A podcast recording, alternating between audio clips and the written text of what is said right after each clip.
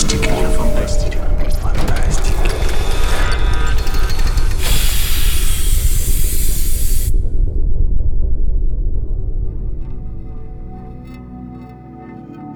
Всем привет! Рады приветствовать вас на новом выпуске фантастического подкаста. Мы продолжаем подводить итоги ушедшего 2022 года, и сегодня поговорим об итогах книжных. Их мы обсудим в таком составе я, Дмитрий Златницкий. Мария Руднева, редактор Эксмо, автор мира фантастики, писатель. Евгения Сафонова, редактор Эксмо и автор мира фантастики и писатель.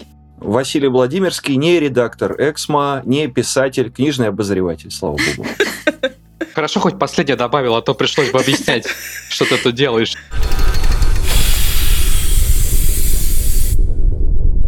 Давайте, наверное, начнем не с конкретных каких-то книжек, э, авторов, впечатлений, а может быть ну, каких-то общих слов о том, каким этот год получился, на ваш взгляд. Понятно, что он был непростым и очень необычным, но, может быть, какие-то тенденции наметились, новые, что-то, наоборот, ушло, что-то важное хотелось бы отметить, что получилось или не получилось в этом году. Давайте я начну. Так получилось, что я занимаюсь русскими авторами, а Женя Сафонова занимается зарубежными, поэтому мы можем составить полную картину. И с точки зрения русских авторов в этом году был, конечно, прорыв для них, для новичков появилось очень много возможностей, потому что многие издательства обратили внимание на русских авторов и немножко перестроили свои портфели и свое восприятие вообще русских авторов. Поэтому этот год, каким бы тяжелым он ни был, каким бы сложным он ни был, он для многих оказался очень прорывным. И в целом для книгоиздания, мне кажется, это оказался прорывным год, потому что мы не испугались, не замолчали, а наоборот, э, как будто с удвоенной силой продолжили работать. Как бы так, знаете, как о покойнике, либо хорошо, либо ничего. Год был действительно сложный. Со стороны издателей зарубежной фантастики могу сказать, что стали смотреть на те рынки, на которые раньше по понятным причинам не смотрели. То есть, соответственно, если раньше можно было обойтись спокойно англоязычной литературой и для издания как бы покупать только ее и забить этим свой издательский портфель на три года вперед, сейчас, соответственно, такие возможности ушли. И поэтому мы стали обращать внимание на рынки, на которые раньше не смотрели. То есть, например, это в первую очередь, конечно же, Китай, Корея, Япония, вот это вот все том числе там какая-нибудь Турция, опять же там Испания, Германия. Это я, например, как издатель только начинаю осваивать, потому что мне комфортнее всего было работать с англоязычной литературой, потому что я хорошо знаю язык. И, соответственно, могу оценить качество первоисточника в лучшем виде с там каким-нибудь испанским романом у меня такой возможности не будет, но придется выкручиваться.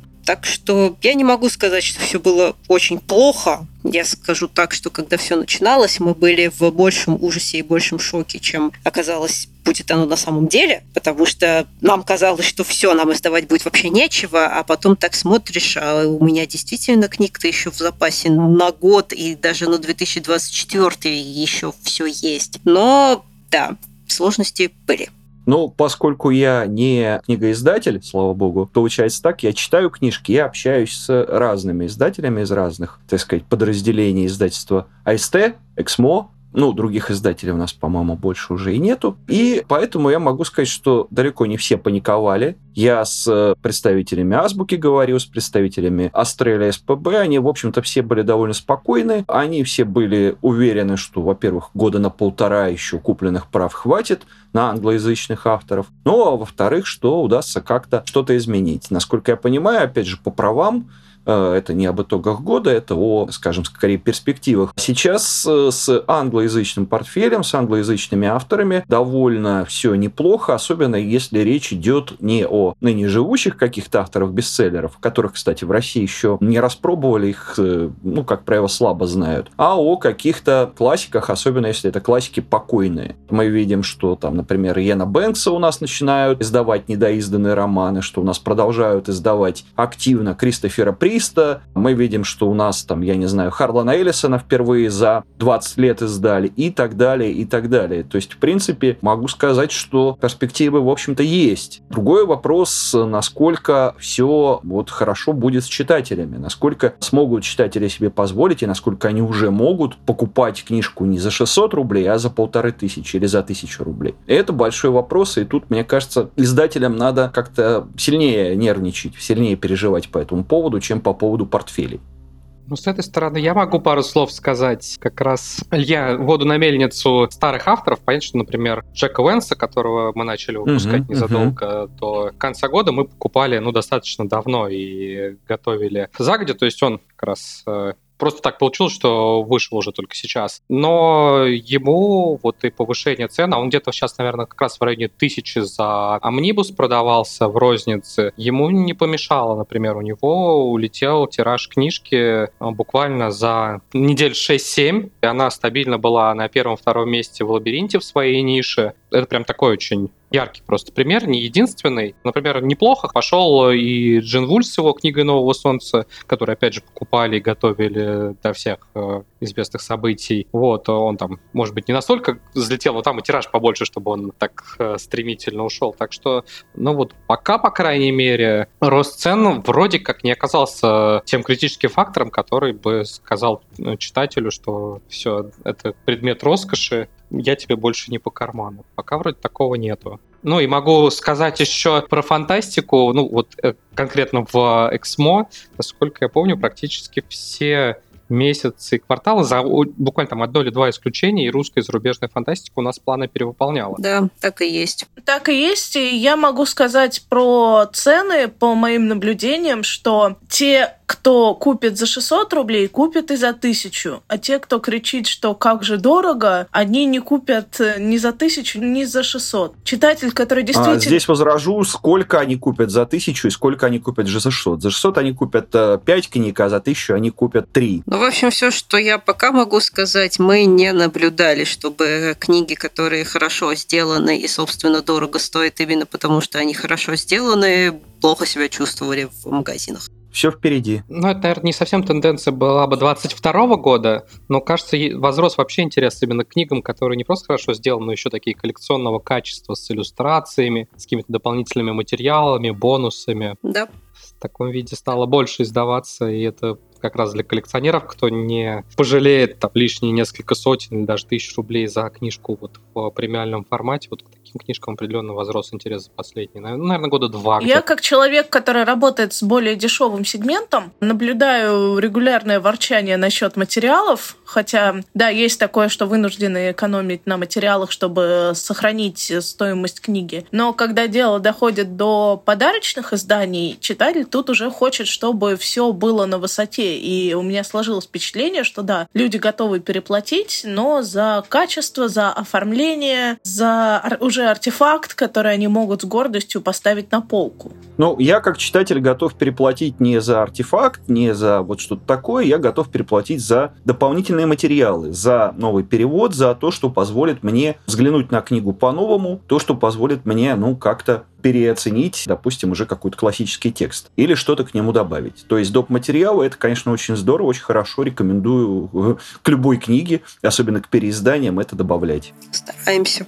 Я, будучи книжным обозревателем для мира фантастики, смотрю на книги, которые издают не только Эксмо, но и другие редакции. Слава богу, у меня есть такая возможность, иначе я была бы погребена просто под своим рамфантом, и все. И сейчас, да, тенденция на то, что очень много уделяется оформлению, очень много уделяется художникам, и это тоже очень хорошая тенденция, особенно этого года, хотя началось все, конечно, раньше, что издательства ищут русских художников, оформителей, причем над книгой могут работать сразу несколько человек, и это дает очень хорошие возможности русскому рынку. Ну и к слову, что касается еще, если возвращаться к проблемам с англоязычными издателями, я действительно чтобы не создавать превратную картину. Да, действительно, многие правообладатели продолжают с нами сотрудничать, но есть и такие, которые либо говорят, что это нет на долгие годы, либо говорят, что это нет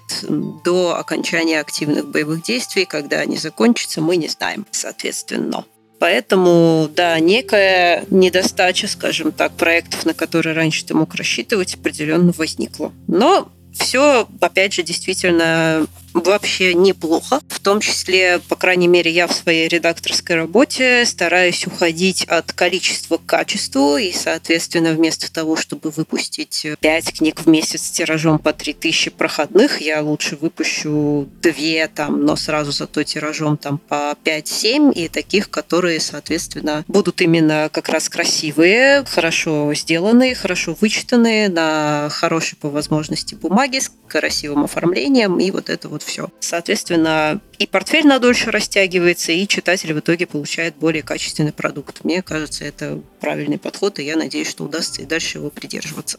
У меня был план, и я его придерживалась. Естественный подход, мне кажется, для книгоиздания делать хорошие книжки а не тяп-ляп. Ну, есть ниши, где оно не работает. Да, я скажу со стороны ниши, где это не работает, потому что я выпускаю где-то примерно 13 книг в месяц, и моей основной аудитории, неважно на самом деле, они покупают серию, они покупают каждый месяц книжки, но я вот стараюсь делать подарочные издания, красивые, переиздавать известных топовых авторов красиво, чтобы уже тоже было какой-то коллекционный момент, и это уже, конечно, не каждый месяц, это уже, конечно, штучная работа, красивая, с хорошими материалами, но как бы рутина остается, потому что очень-очень сильно различаются аудитории, даже не то, что между русскими и зарубежными авторами, целевая аудитория читателей, но и между, например, мной с романтическим фэнтези и соседним редактором, который издает Янка Далт. Это вообще местами не пересекающиеся люди. И... А это разные вообще вещи, по-моему. да.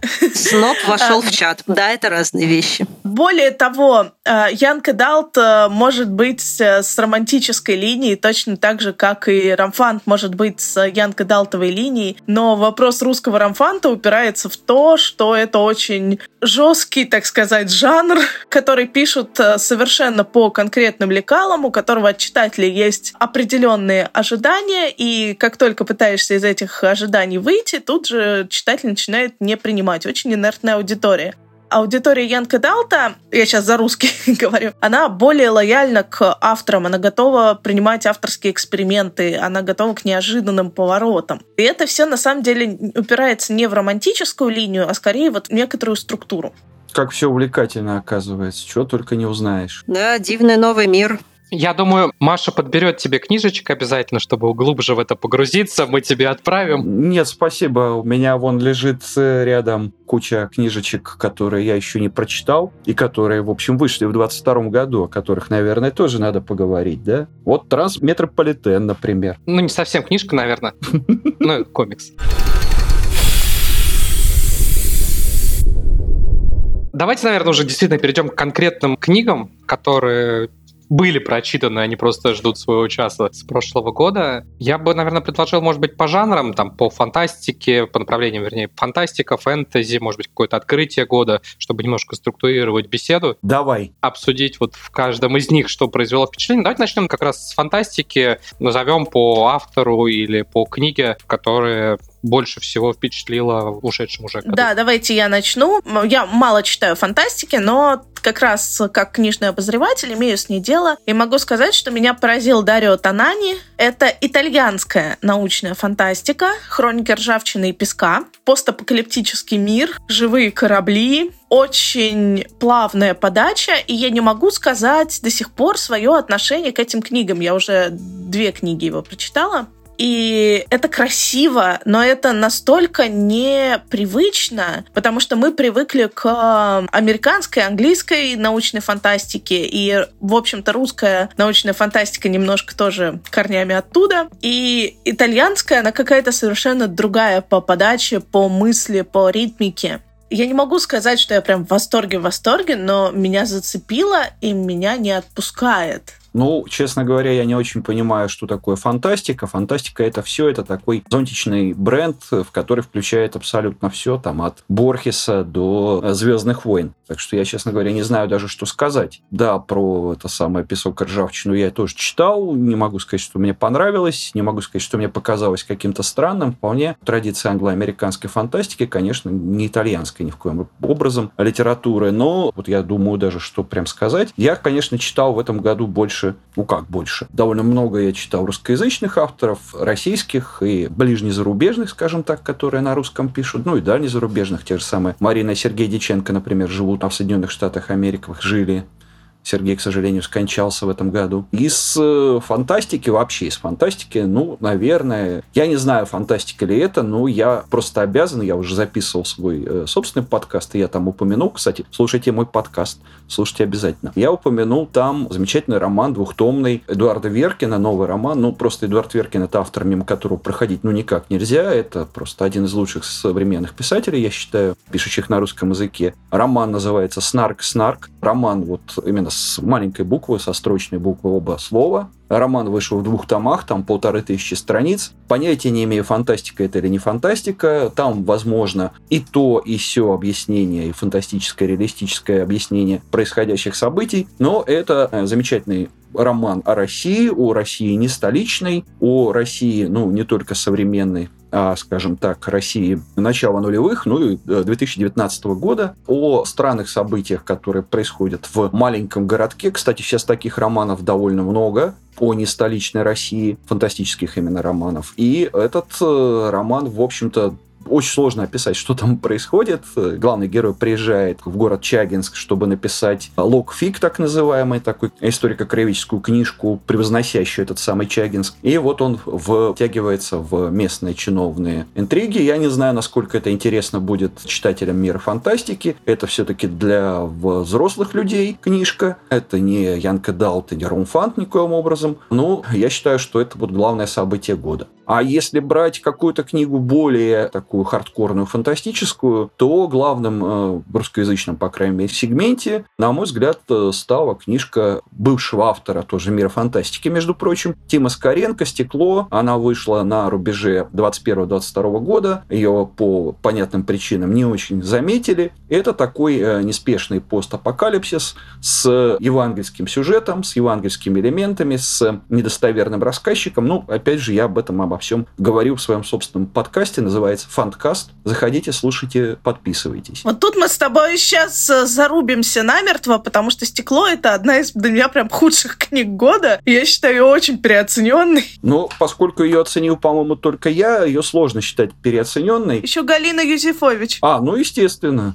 Да, да, да. У Гали хороший вкус. В этом смысле я не всегда с ней согласен, но на фантастику у нее чутье хорошее. Я спорить, конечно, не буду, потому что, ну, мне кажется, что в споре рождается что угодно, но не истина. Вот такое мое просвещенное мнение.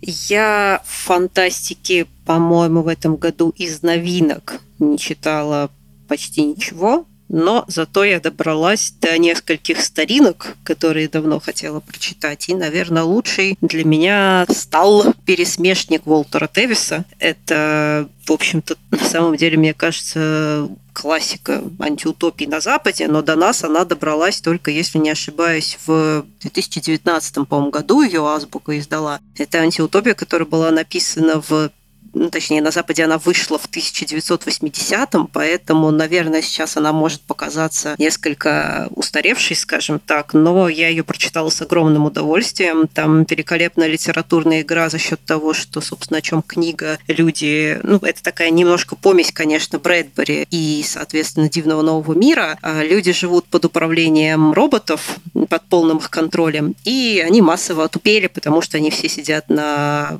запрещенных веществах. И соответственно, главный герой, от чьего лица у нас идет в основном повествования. Мы видим его прогресс по мере, соответственно, романа, то есть он начинает как человек под этими запрещенными веществами, который не умеет читать, там книги запрещены, ну, в общем-то, такая вот типичная антиутопия. И, соответственно, по мере своего продвижения по сюжету он отказывается от этих самых веществ. Простите, что я это повторяю, я просто думаю, что нас могут забанить, если я скажу что-то другое.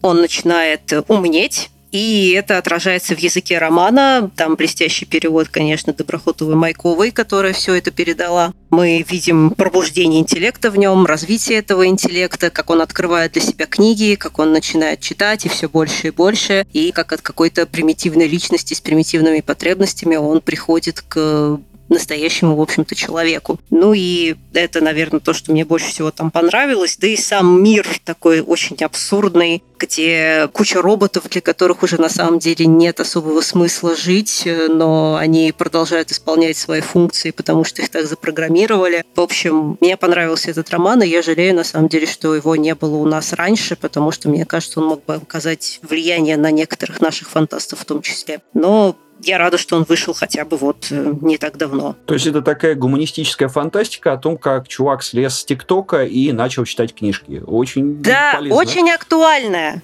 Очень актуальная. Очень, очень опасная, запрещенная вещь. Да, Она же может научить людей думать. да, а это очень опасно. Это маловероятно.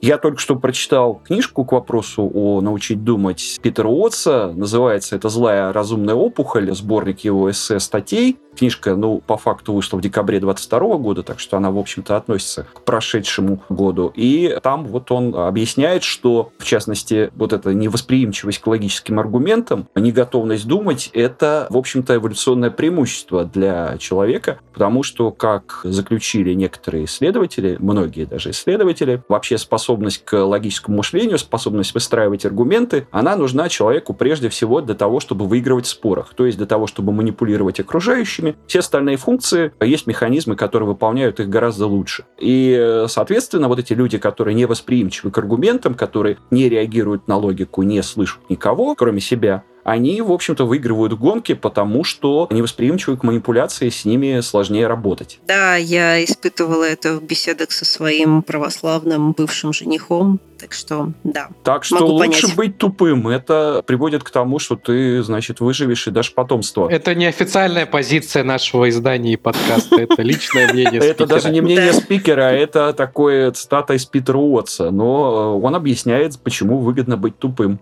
И очень убедительно. Знаете, как говорил в свое время Михаил Задорнов «Земля ему пухом», только у нас в стране интеллигента могли довести до состояния вшивой. О, да. Вот, ну я, наверное, закончу про фантастику своим э, итогом. Для меня 22 год получился таким годом Кристофера Рокио. Те, кто читают э, литературную рубрику «Мир фантастики», наверное, видели обзоры на него. На мой взгляд, это один из лучших, если не лучших сейчас автор, который пишет космическую оперу. Опять же, проводил такую аналогию, но, повторюсь, на мой взгляд, если бы Патрик Ротфус писал в сеттинге примерно Дюны, то получились бы примерно те книжки, которые пишет Кристофер Рокио. Меня они цепляют и сюжетом, и персонажем, и тем, как повествование сделано, и интригой. Ну, то есть, по-моему, они прекрасно так получилось, что у Рокки очень богатый год получился, пардон за тавтологию, на английском у него вышло два больших романа, вышел сборник рассказов, крупная повесть, и вот для меня это автор, который вот просто автоматически читаю, как только у него что-то новое выходит, откладывая все остальное. Для меня это прям показатель того, что я автора очень э, ценю. Ну и плюс на русском выходил его третий роман как раз в 22 году, и его я перечитал с огромным тоже удовольствием, так что не устану рекомендовать всем, кто любит космические оперы, Кристофера Рокио «Пожиратель солнца» называется цикл. Давайте следом теперь поговорим про фэнтези, тоже направление с такой очень э, размытыми границами и рамками, но вот давайте о тех книжках, которые можно записать в него. Хотя вот как раз в прошлый раз Василий начал со Снарка, мне кажется, он скорее такая мистическая история, чем именно фантастическая. Вот, но теперь давайте именно про фэнтези. У меня так получилось, что лучшей книгой 2022 года для меня оказалась книга, которая вышла, как я потом только узнала, в марте 21 Но я не могу о ней не сказать. Это Эрин Моргенштерн «Беззвездное море». И это просто феноменальная литературная работа, магический реализм. И эта книга просто для всех, кто любит э, Сафона, кто любит Умберто Эко, кому нравится Донна Тарт, потому что это красиво, это про книги. Мистические истории про книги всегда берут меня за сердце. И совершенно потрясающий язык, совершенно потрясающее переплетение образов и слов, много метафор, и это это, конечно, для меня просто открытие. Я не читал до этого «Ночной цирк», он меня только ждет. Поэтому, да, «Беззвездное море» — это просто мой рек абсолютный всем. Но так как немножко нечестно говорить про книгу 21 года, когда был 22 Отдельно отмечу «Дом в лазурном море» Ти Джей Клуна, потому что это была первая книга за много лет, над которой я просто плакала слезами очень светлыми, от очень светлого чувства. Это одна из немногих э, книг, которая действительно выводит очень вверх через катарсис. Она добрая. Она поднимает вот эти вопросы детей-сирот, но не в темном каком-то ключе, как у Ренсома Рикс или у, прости господи, Мариан Петросян, а именно поднимает вопросы необходимости любви, поднимает вопросы того, принятия, которое так необходимо и не только детям, сиротам, но и, в принципе, всем людям в мире. Она о том, как бюрократическая машина может может мешать людям делать добро и о том, что с бюрократической машиной тоже может бороться. Она может быть не идеальная, она может быть немножко наивная, антагонисты в ней довольно плоские, но Ти Джей Клун, он в принципе не про антагонистов, он не про борьбу, это автор, который очень много размышляет. И это такой хороший способ поговорить через книгу с самим собой. Вот. Так что я читала очень много в этом году, и я могу бесконечно говорить о том, как много всего прекрасного я нашла. Жене Сафоновой спасибо за некроманс отдельно. Это прям было очень в сердечко и актуально. Не за что. Пиши еще. Отдельно отмечаю вот эти две. Вот как раз-таки, в отличие от фантастики, которую я читала, не очень много фэнтези я в основном читала, причем и по работе, и это книги, которые я буду публиковать, и, соответственно, это просто книги, на которые я там давала отзыв, или, ну, опять же, которые мне просто хотелось прочитать, и поэтому я их прочла. Поэтому там на самом деле много чего я могла бы сказать. Ну ладно, выделю, предположим, две. Одну, кстати, я не уверена, она, опять же, вот фантастику, фэнтези, куда ее отнести. Но, в общем, это Голланд Виктории Шваб, и это такая классическая история о привидениях, с одной стороны, о девочке-сироте, которая растет в приюте, не знает, где ее родня, и у нее все, что есть, это дневник ее матери, где она предупреждает дочь на последних страницах держаться подальше от какого-то таинственного галанта. И тут, соответственно, когда Оливии 14, ей внезапно приходит письмо от ее неожиданно объявившегося дяди, где он зовет ее приехать в их родовое поместье, говорит, что они потеряли, ну, то есть мать э,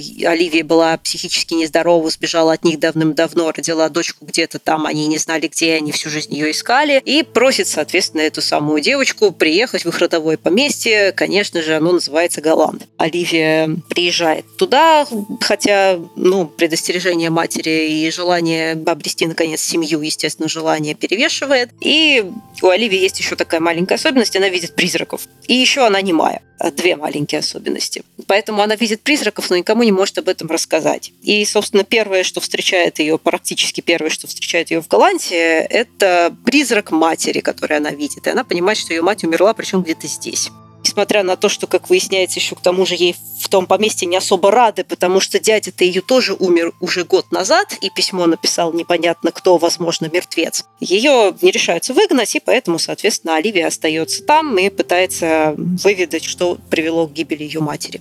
На самом деле это такая темная сказка в духе Каролины, то есть с одной стороны там, естественно, традиция английской литературы, в духе вот там Джейн Эйр и вот что-то такая вот эта готическая повесть, а с другой стороны это что-то такое действительно очень в духе Каролины Нила Геймана и Багрового пика еще фильма. Там прям картинки иногда видны перед глазами вот прям в этом стиле. Она маленькая, в общем-то, ну вот как и Каролина. Но для меня это одна из лучших работ Шваб, которые я у нее читала. И я надеюсь, что дальше Шваб продолжит писать на том же уровне и, может быть, еще лучше. Потому что как бы она явно растет как автор, и от какого-то там Янка Далта, условно, она идет каким-то более интересным жанрам, экспериментам и к чему-то действительно интересному. Так что я, как на автора, возлагаю на нее большие надежды и надеюсь, что мне еще удастся и как издателю поработать с ее какими-то новыми крутыми проектами.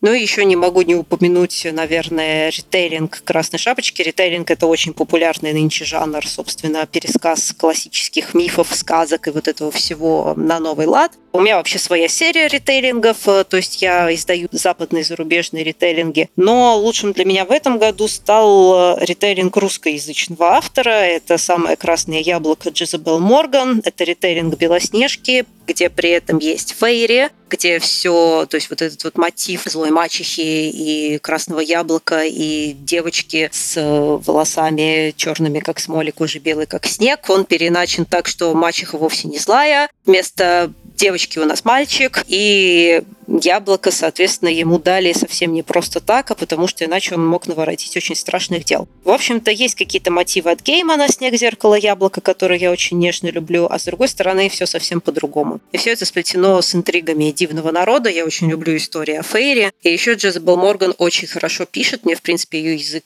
нравился всегда. Я наткнулась на ее стихи еще, когда она только стихи писала. И я уже тогда оценила меткость ее метафор и певучесть ее языка и все, что, в общем-то, нужно хорошему поэту. И поэтому, соответственно, вот эта книга у нее написана ровно так, как вот мне бы хотелось, чтобы она писала и дальше. Она певучая, она поэтичная, она прекрасна. Так что, вот, наверное, это два моих фаворита. Наверное, я дальше, да? Чтобы, так сказать, перебить ну, сразу хочу сказать, что, конечно, лучший ритейлинг э, «Белоснежки» написан довольно давно. Это сказка о мертвой царевне и семи богатырях. Был такой автор Янка Далт Александр Сергеевич Пушкин, если помните. Я не думаю, что я прочитаю что-нибудь лучше. И поэтичность там тоже, в общем-то, зашкаливает, если вы помните школьный курс.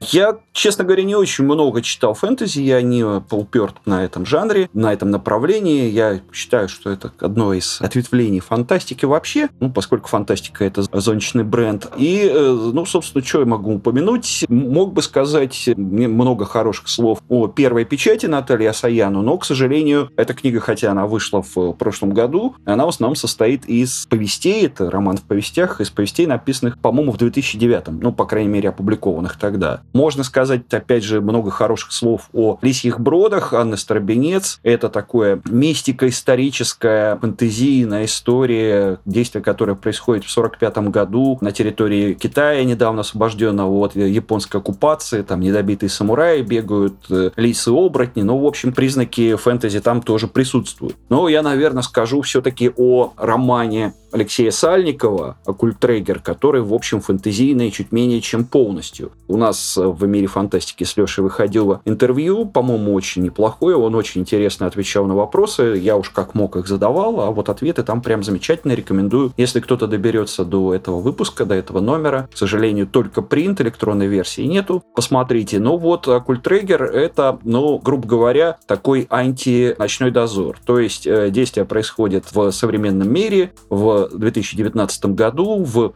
уральском городе небольшом. И в этом самом уральском городе живут э, и взаимодействуют черти, ангелы и вот, собственно, эти оккультрегеры. Оккультрегерами становятся почему-то только женщины, которые, так сказать, стабилизируют окружающую среду, убирают муть, которая, в общем, может привести в итоге к апокалипсису. Да, действительно, вот эти вот три силы как, собственно, у Лукьяненко, но в отличие от Сергея Васильевича, Алексей, он такой очень гуманный человек, гуманный автор, и у него вместо того, чтобы противостоять друг другу, эти вот все начала темное, светлое и нейтральное, они работают вместе, они трудятся над тем, действительно, чтобы остановить апокалипсис, остановить вот это вот конец света, остановить, в общем, э, гибель всего живого у нас на Земле. И сделано это, конечно, очень здорово, как всегда пишет Сальников. Я понимаю, почему любители фантастики эту книжку не заметили, но, допустим, если бы она вышла там 20 лет назад в серии «Звездный лабиринт», ее бы, я думаю, встретили бы с восторгом, и была бы она хитом.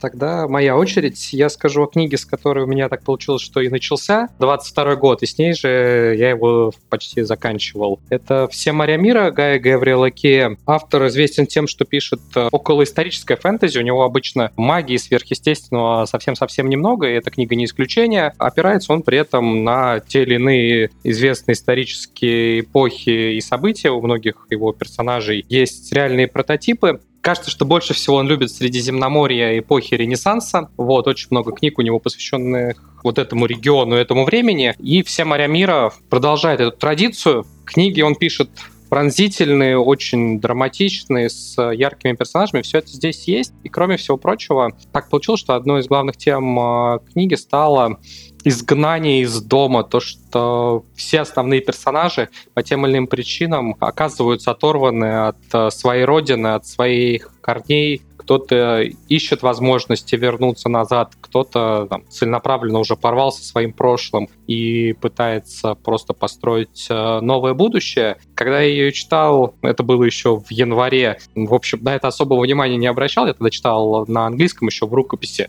А перечитывал я книжку уже вот в самом конце года, в декабре, э, уже в переводе. И, конечно, вот э, эта тематика, которая внезапно стала для многих, я думаю, актуальной, на выходит уже при чтении такой, теперь уже на первый план на нее обращаешь внимание гораздо больше, чем когда читал первый раз. И она вызывает еще больше эмоций благодаря этому книга, чем когда я ее читал первый раз. Я очень Кея люблю в целом, и эта книга, конечно, у меня тоже вызвала большой душевный резонанс, и не просто так, едва появился перевод, я решил ее перечитать еще раз, хотя впечатления все-таки достаточно свежи, потому что не так много времени прошло с тех пор, как я предыдущий раз читал. Обычно я не берусь даже любимых авторов перечитывать вот после такого относительно небольшого времени после того, как первый раз ознакомился. Вот надеюсь, что и русскоязычные читатели достаточно скоро смогут познакомиться с всеми морями мира. Ну, как я уже сказал, перевод готов, так что дело относительно за малым. Я готовлю ее к изданию, да. Пока еще не читала, по некоторым личным причинам откладываю. Но надеюсь, что мне тоже понравится, потому что, да, Кей один из моих любимых авторов. Надеюсь, не разочарует. Да, Кей хороший. Я его не читаю, но автор хороший. Вот, ну и, наверное, давайте в завершении поговорим о книжках, которые не относятся к жанру художественному, а можно их назвать нонфиком, нонфиком о фантастике или о фантастах. В последнее время, опять же, нельзя сказать, что прилавки книжных магазинов заполнены подобной литературой, но мне кажется, стало ее появляться больше. Есть ли что-то на эту тему, о чем вы можете рассказать? Ну, то есть я уверен, что Василию есть что сказать. О, да. Но думаю, что не только. Девушки, я не могу вспомнить, что я читала из нонфика за последнее время, кроме книги «Как жить в викторианскую эпоху». И то я читала ее для собственной книги. У меня выходит мой дебютный роман в марте, и я проверяла, не налажал ли я. А с точки зрения биографии всего такого, не добиралась, но я внимательно изучаю в выходящих книгах биографии, примечания, заметки, которые идут в конце. И это дает мне картину такой портрет автора, потому что всегда интересно, чем автор руководствуется при написании истории и как он э, благодарит своих читателей и редакторов. Поэтому это тоже в какой-то степени относится скорее к нонфику, уже к портрету автора, и надо сказать, что эти моменты еще больше привлекают к таким писателям, как Виктория Шваб, Джоан Хэ, Шелли Паркер Чан и так далее. Я на самом деле могу сказать несколько слов про биографию Лавкрафта. Да, давай. Она, кстати, если не ошибаюсь, стала именно нонфиком года по версии «Мир фантастики». Все верно, да, да. Ну, хорошо, что я не ошибся. Мне кажется, совершенно заслуженно. Монументальный труд, причем он посвящен не только там, биографии автора или разбору его творчества, хотя это все есть, но еще там разбору его творческого наследия. Книжка далась нам нелегко, потому что огромный объем. А, мы выпустили первый том, планировали почти сразу выпустить второй по ряду причин, связанных с тем, кто работал над переводом.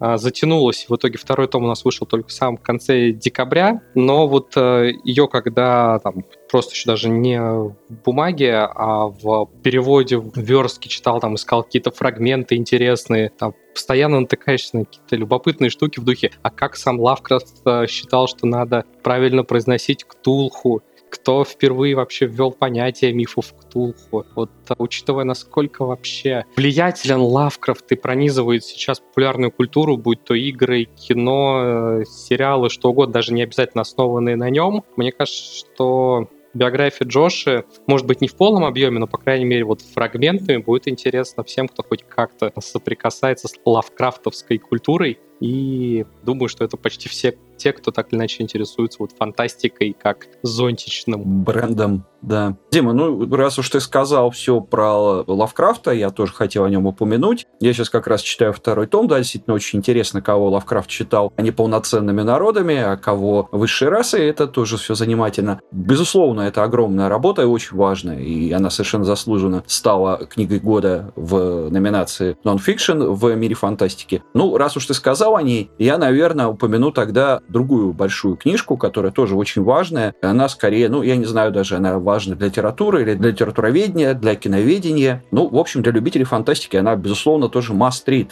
Это книжка о том, как снимался «Сталкер». Книга Евгения Цимбала, она так и называется «Рождение Сталкера». Она вышла к 90-летию Андрея Тарковского. И вот как-то она очень хорошо уложилась в все наши тенденции, когда, значит, «Сталкера» снова начали отреставрированного прокатывать в кинотеатрах. Это, видимо, первое настолько подробное не киноведческое, не академическое, а человеческое нормальное такое исследование, рассказ о том, как, собственно, снимался «Сталкер», потому что Евгений Цимбал, он был одним из участников процесса тогда, и практически всю свою жизнь он посвятил тому, что изучал, вот, собственно, Сталкера, изучал творчество Тарковского. Там тоже все очень интересно. Там интересно о контексте, о том, как подходил Тарковский к съемкам Сталкера, о том, как он общался со Стругацкими, как менялось его отношение к этому фильму. Сначала, значит, Тарковский, ну это, я думаю, многие знают, планировал просто снять какую-нибудь лабуду и срубить деньжат для того, чтобы перейти к съемкам чего-нибудь настоящего, серьезного, взрослого.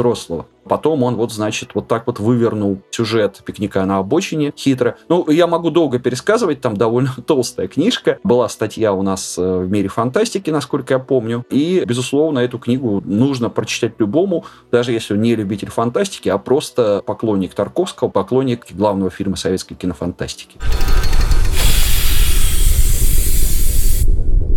Окей, ну давайте тогда поговорим о том, что в этом году из книг, из произведений смогло сильно удивить, преподнести сюрприз. Вот э, совершенно не ожидали, например, а книжка так поразила до глубины души. Было что-нибудь такое? Я могу сказать, что для меня это было две книги от э, писателей с азиатскими корнями, одна из которых живет в Америке, а другая в Австралии. И это книги Шелли Паркер Чан «Та, что стала солнцем» и Джоан Хэ «Сыграй на цитре» потому что я с настороженностью подхожу к э, книгам с азиатским колоритом, потому что очень часто бывает, что авторы берут азиатский колорит и просто его пихают как декорацию, никак не прорабатывая, даже не удосуживаясь как-то разобраться в вопросе. Поэтому я так осторожно подхожу, и вот Шелли Патрик Чан написала альтернативную историю Китая эпохи Юань монгольских завоеваний о том самом крестьянине, который стал первым императором эпохи Мин. Только это так немножечко девушка на самом деле, которая приняла судьбу своего брата. И то, что она девушка, играет большую роль для истории. И у нее есть противник, не историческое лицо, Евнух, который служит монголам. Тоже там есть нюансы в его истории, и это потрясающее стекло, это очень интересно, это очень грамотная, качественная переработка истории. И эта книга одна из лучших, в принципе, альтернативных историй, которые я читала, и сейчас с нетерпением жду, когда же, когда же будет вторая часть. Она ее уже дописала, и с нетерпением, просто потирая ручки, ждем, когда же. А Джоан Хэс «Играй на цитре» оказалась моей последней книгой 22 года и первой книгой в 23-м, потому что я мало что ожидала от ритейлинга «Троецарствия», подходила с осторожностью. И, в общем, в какой-то момент я уже гуглила порядок событий Троецарствия, понимая, что моих знаний не хватает. И это альтернативный мир, в котором все женщины, практически все герои женщины, очень хорошо переработанная история Троецарствия, главного литературного памятника Китая. И при этом это сделано так здорово, что в какой-то момент случается мистическая хрень, и ты такой, а, это бог из машины, а потом ты понимаешь, что это не бог из машины, это вот всю дорогу тебе кидали подсказочки, и ты мог бы догадаться, но ты не догадался. В общем, тут я тоже очень жду продолжения, потому что мне интересно, сможет ли автор выдержать накал. Так что, да, можно сказать, что открытиями года для меня стали в этом году вот такие вот приложения. Люблю ритейлинги. А просто открытием года еще для меня стала Софья Ралдугина, потому что все, наверное, знают этого автора давно и хорошо, а я просто в этом году прочитала Тимьяна Клевер, такая, блин, все это время был такой классный автор и шел мимо меня. Но это уже моя любовь к викторианской Англии и Фейри. Так что вот, наверное, так. У меня, наверное, было только неприятный сюрприз в этом году, э, я вспомню, потому что я наконец-то добралась до коробки в форме сердца Джо Хилла, которую я, получается, прочла у Джо Хилла последний из всех его романов, потому что ее не было в бумажном виде, а я люблю читать в бумаге. И вот я ждала-ждала переиздания, и все мне так ее нахваливали, говорили, это лучший роман Джо Я такая, ну блин, и завязка-то звучит как интересно. Рок-музыкант покупает призрака в аукционе на Амазоне. Это же огонь, завязка. И вот я получаю эту книгу, и я прочитываю ее, и она настолько шаблонная, она настолько предсказуемая, если ты читал или смотрел там хоть, не знаю, пять историй о привидениях. И она меня очень разочаровала, если честно. То есть это было, ну, такой абсолютно проходной роман, на мой взгляд. И мне о нем оказалось, вот, насколько я у Джухила люблю Носферату или вот Пожарный меня у него очень впечатлил. Настолько же коробка, которую я так ждала так долго, меня вообще не впечатлила. Возможно, это именно потому, что мне ее очень сильно нахваливали, я ее долго ждала. Ну вот, это был единственный такой неприятный сюрприз, потому что в целом, что я ждала от авторов, я в этом году и получала как-то так. Да уж, это всегда обидно, когда тебе нахваливают, нахваливают, и ты так развязываешь веревочки, думаешь, сейчас будет тортик, а там не тортик. А там засохшая вафля. Это называется синдром завышенных ожиданий, это нормально. Да. Для меня сюрпризом стало сам по себе сам факт выхода на русском сборника рассказов Харлана Эллисона. Сборник называется «Эликсиры Эллисона от любви до страха». Дело в том, что там была неприятная история, когда 20 лет назад Карлон Эллисон последний раз издавался на русском языке в Полярисе. Он написал очень злобное предисловие и предложил, значит, читателям кинуть кирпич в окно издательства «Азбука», которое выпускал предыдущий его сборник. И что-то там, значит, они его выпустили без соблюдения авторских прав. По тогдашним юридическим нормам это было вполне обосновано, но, конечно, хорошо бы было с автором хотя бы как-то согласовать. Тем не менее, в отличие от других эм, фантастов, которых тоже точно так же выпускали без соблюдения авторского договора, без заключения авторского договора, вот Эллисон очень сложно отреагировал, жестко. И наши издатели в итоге, значит, 20 лет его не выпускали. Я думал, что уже его никогда не начнут у нас выпускать, потому что, ну, время ушло, автор э, умер в нищете и, в общем-то, забвении. Э, мало кто помнит, что такое существовало. Это отличный рассказчик, безусловно. И то, что его, так сказать, вернули к нам, это, я считаю, большое достижение. Там есть э, вопросики к переводу, ну, что называется, за неимением Гербовой пишем на простой, слава богу, что хоть так.